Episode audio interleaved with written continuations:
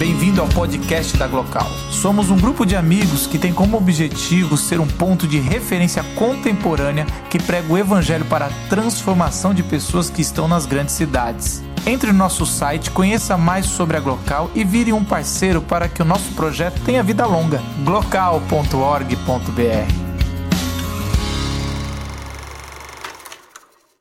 para eu, o Paulo, o Pedro e o da hora não falar alguma bobeira aqui na hora que a gente for fazer a reflexão.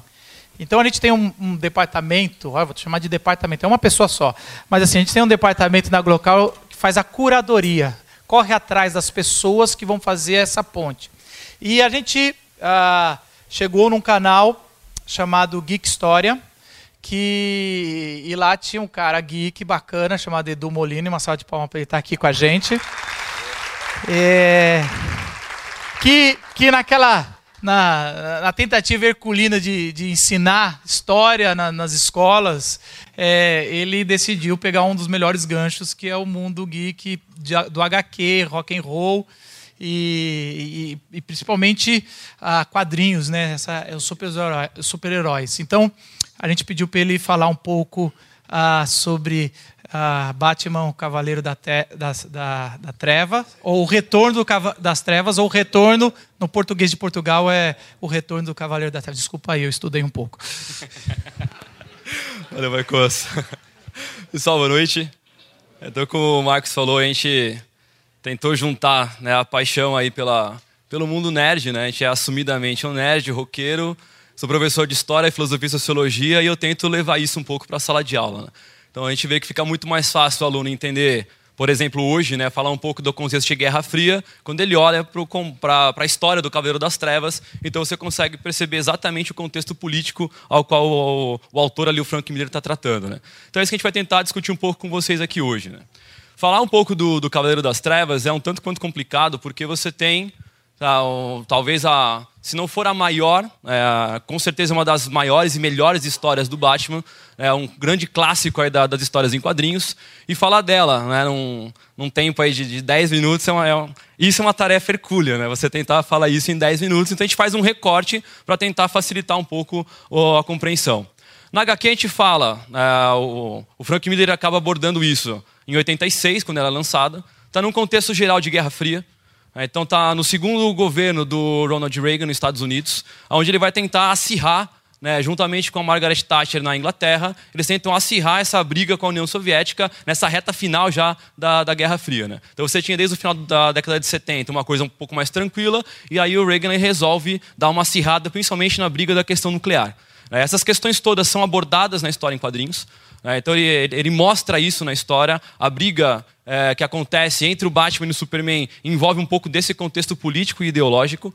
E essas questões todas são abordadas de uma forma brilhante pelo Frank Miller. Ele mostra a questão da, da corrida armamentista, ele mostra a questão da, da, da, própria uma coisa que a escola de Frankfurt trabalha um pouco, que é a ideia da, da, indústria de massa. Então ele mostra como a mídia acaba influenciando a opinião pública. Então a HQ ela é repleta de, de mídia televisiva, rádio, jornal, abordando essas questões todas e colocando o povo ora a favor do Batman, ora a favor do Superman, ora a favor de ninguém. Então eles vão revezando isso aí ao longo de todo o processo dessa história. Aborda a questão da violência, né, da, na, nas grandes cidades, que é um tema que a escola de Chicago acaba abordando na década de 20, década de 30 nos Estados Unidos. Então mostra uma Gotham City totalmente caótica, entregue ao crime, porque tem 10 anos que o Batman sumiu, né, o Bruce Wayne entrou numa crise existencial, né, uma das várias crises que ele tem, e ele acaba assumindo por 10 anos. O Batman some por 10 anos, e aí Gotham acaba ficando jogada ali é praticamente às traças. Né? Então, com isso, nesse contexto todo, né, o, o Batman vai acabar surgindo, né, ele vai, vai retornar, né, vai ressurgir nesse contexto depois de 10 anos. Bruce Wayne tem 55 anos de idade, então já está mais velho, é um cara que já não, já não tem mais aquela vitalidade para combater o crime, mas ele percebe o seguinte, que com o Batman em ação, o crime fica controlado, sem o Batman ninguém controla nada. E ele tem uma outra questão que é abordada, que é justamente o, a briga que o Batman acaba tendo com as gangues que dominam a cidade de Gotham. Essas gangues acabam retratando um pouco do contexto do abandono da política social do governo americano para com a população mais necessitada dos Estados Unidos. Então, Ronald Reagan ele opta por fortalecer os vínculos com a Inglaterra, né, com a Margaret Thatcher. Ele opta por focar nas questões nucleares nessa Guerra Fria e ele abandona completamente as questões da segurança social dentro, do, dentro dos Estados Unidos. Então o Batman vem para ser esse grito né, da, da população mais carente dos Estados Unidos, abandonado pelo governo, e ele volta à ativa justamente para conseguir combater todo esse contexto e tentar trazer um mínimo de dignidade novamente para a sua cidade. O grande problema é que justamente quando o Batman volta, é, o Superman, que na história ele está aliado, né, tem uma, uma, imagem legal, ele é um cara que atua a favor do governo americano.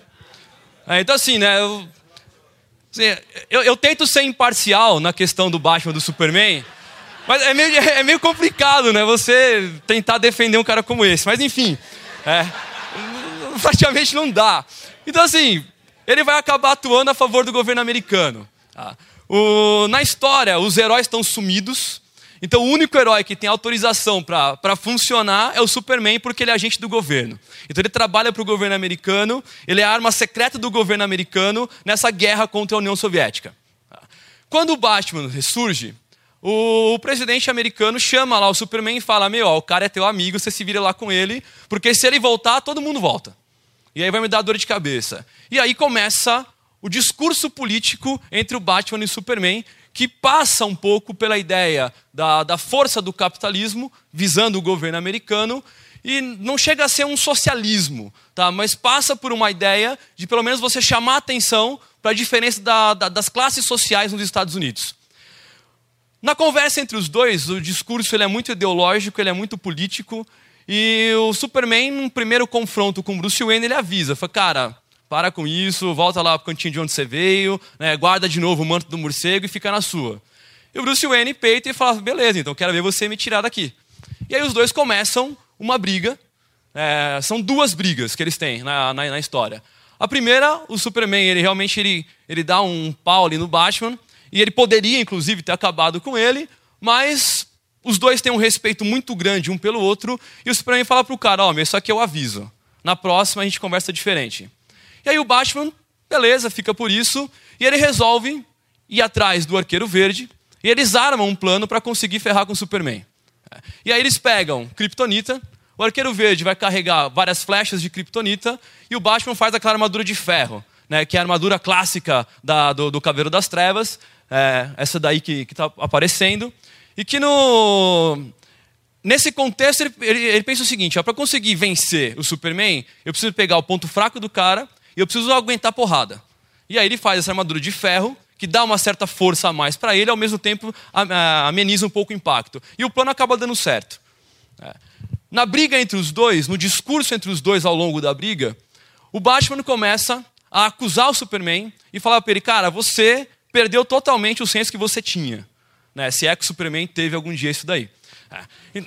Então ele pega. É, então, assim, ele, ele chega e fala pro cara: olha, você era um herói, você tinha ideais, você tinha princípios, você lutava pela humanidade e agora você é um cachorrinho na mão do governo, que late, pula, deita, finge de morto, faz o que o governo americano quer. Porque é exatamente isso que ele faz. E o Superman rebate em cima do Batman, fala: beleza, então você é o cara certo.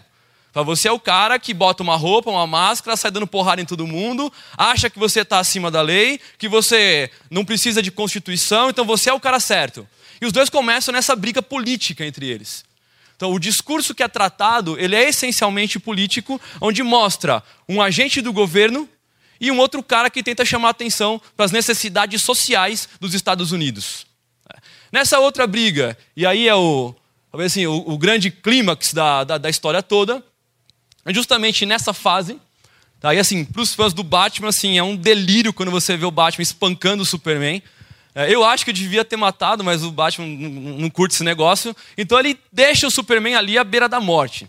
É. Então ele consegue, e aí ele fala para o Superman ali: fala, Cara, eu não vou matar você, mas eu vou deixar você vivo para você saber quem foi o único cara que conseguiu derrotar você.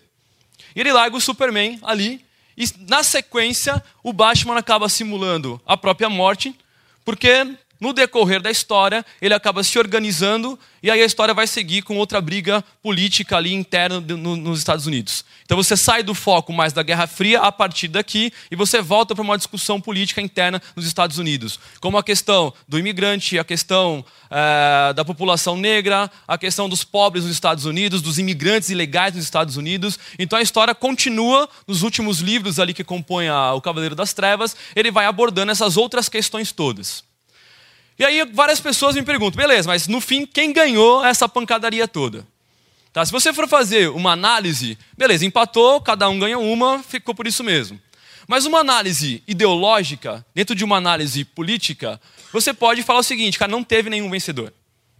Porque o Superman, ele cai em si, e a sequência da história, após essa luta entre eles, na sequência da história, o Superman ele vai sair de cena, vai ficar um tempo fora, onde ele vai fazer uma série de reflexões para reavaliar qual que é o papel dele enquanto herói.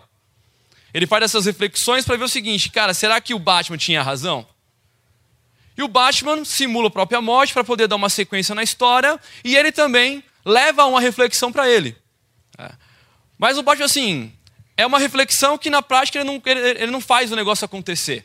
Fala, beleza, se ninguém grita em nome da, da, dos menos favorecidos, alguém vai ter que continuar gritando e eu vou continuar fazendo esse papel. É. A briga dos dois acaba passando por isso daí. A sequência da história é um, ela, ela, decai um pouco. Eu acho que o Frank Miller ele, ele perde um pouco da mão na sequência dos últimos dois livros do Cavaleiro das Trevas, vira uma bagunça toda ali. Mas até o ápice do momento da briga entre eles dois, a discussão é claramente política, é claramente ideológica e trabalha com valores morais. Então o Batman chama o Superman para moralidade e o Superman chama o Batman para moralidade também.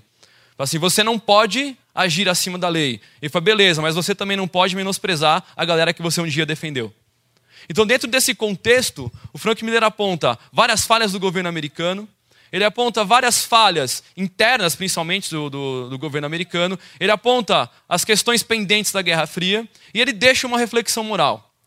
Lembrando que a visão que passa no Cavaleiro das Trevas é a visão do Batman. Ah, então é óbvio que ele vai pintar o Superman como o cara, o pior cara possível. Ele pinta o Superman, ele usa a visão dele na história para mostrar exatamente isso. Né, a visão do Superman fica em segundo plano, ninguém nem sabe se, uh, o que dá para pensar sobre isso. Você consegue levantar algumas hipóteses a partir das reflexões que ele faz após o final de tudo isso. Então a ideia central né, que não tem nada a ver, né, quem foi assistir o filme no cinema, né, não tem nada a ver com o filme. Né, inclusive, para fãs de história em quadrinhos como eu, eu achei o pior filme que a DC já conseguiu fazer. Né, ela conseguiu piorar ainda mais o seu nível porque ela foge totalmente do contexto. Então a ideia era trazer para vocês um pouco dessa reflexão política né, e mostrar é, que nem sempre todo mundo tem razão, mas quando todo mundo age com essa razão, o negócio acaba descambando e nem sempre o resultado ele acaba sendo positivo. Né? O governo do Reagan ele vai se encerrar logo depois é, desse momento da briga entre eles, e a Guerra Fria acaba terminando, e os Estados Unidos acabam entrando nos anos 90 numa crise interna muito grande, né, que vai piorar com o governo do Bush, que vem logo no começo dos anos 90, e aí vai levar um tempo para ele poder se reerguer. Então, essa é a reflexão que o Frank Miller acaba deixando na HQ, e essa é um pouco da reflexão que eu queria trazer para vocês aí nessa noite.